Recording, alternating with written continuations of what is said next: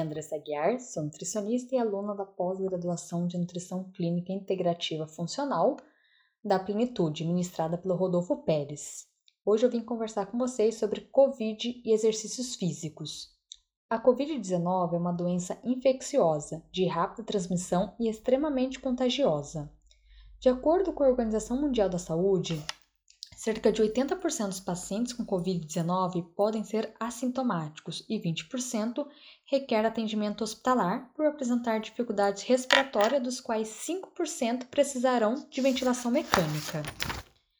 Os sintomas mais comuns são tosse, febre, coriza, dor de garganta, dificuldade de respirar, perda de olfato, alteração do paladar, distúrbios gastrointestinais, cansaço, diminuição do apetite e dispneia.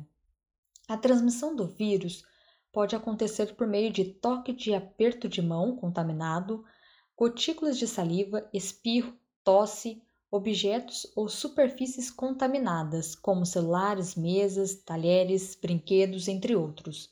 A prática de atividade física é essencial tanto para o tratamento quanto para a prevenção de doenças. Estudos apontam que a prática de exercícios físicos é fundamental para fortalecer o sistema imunológico, inclusive diminuindo a incidência de doenças transmissíveis, como as infecções virais, como é o caso da Covid-19. O papel dos exercícios físicos é fundamental principalmente para o grupo de risco.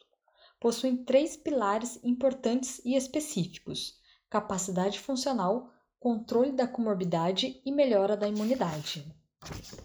O, tre o treinamento realizado de forma controlada e periodizada tem demonstrado melhorar a função imune, que fará com que o organismo do infectado seja mais reativo à doença, ou seja, esteja mais pronto para enfrentar e vencer o coronavírus.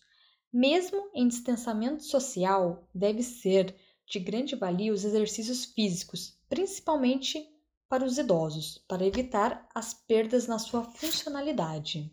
É de suma importância uma alimentação equilibrada e balanceada, rica em nutrientes, além de enfatizar que não existem superalimentos, fórmulas, shots, sucos ou soroterapias por infusão venosa de nutrientes que sejam indicados para prevenir ou até mesmo tratar pessoas contaminadas pelo vírus.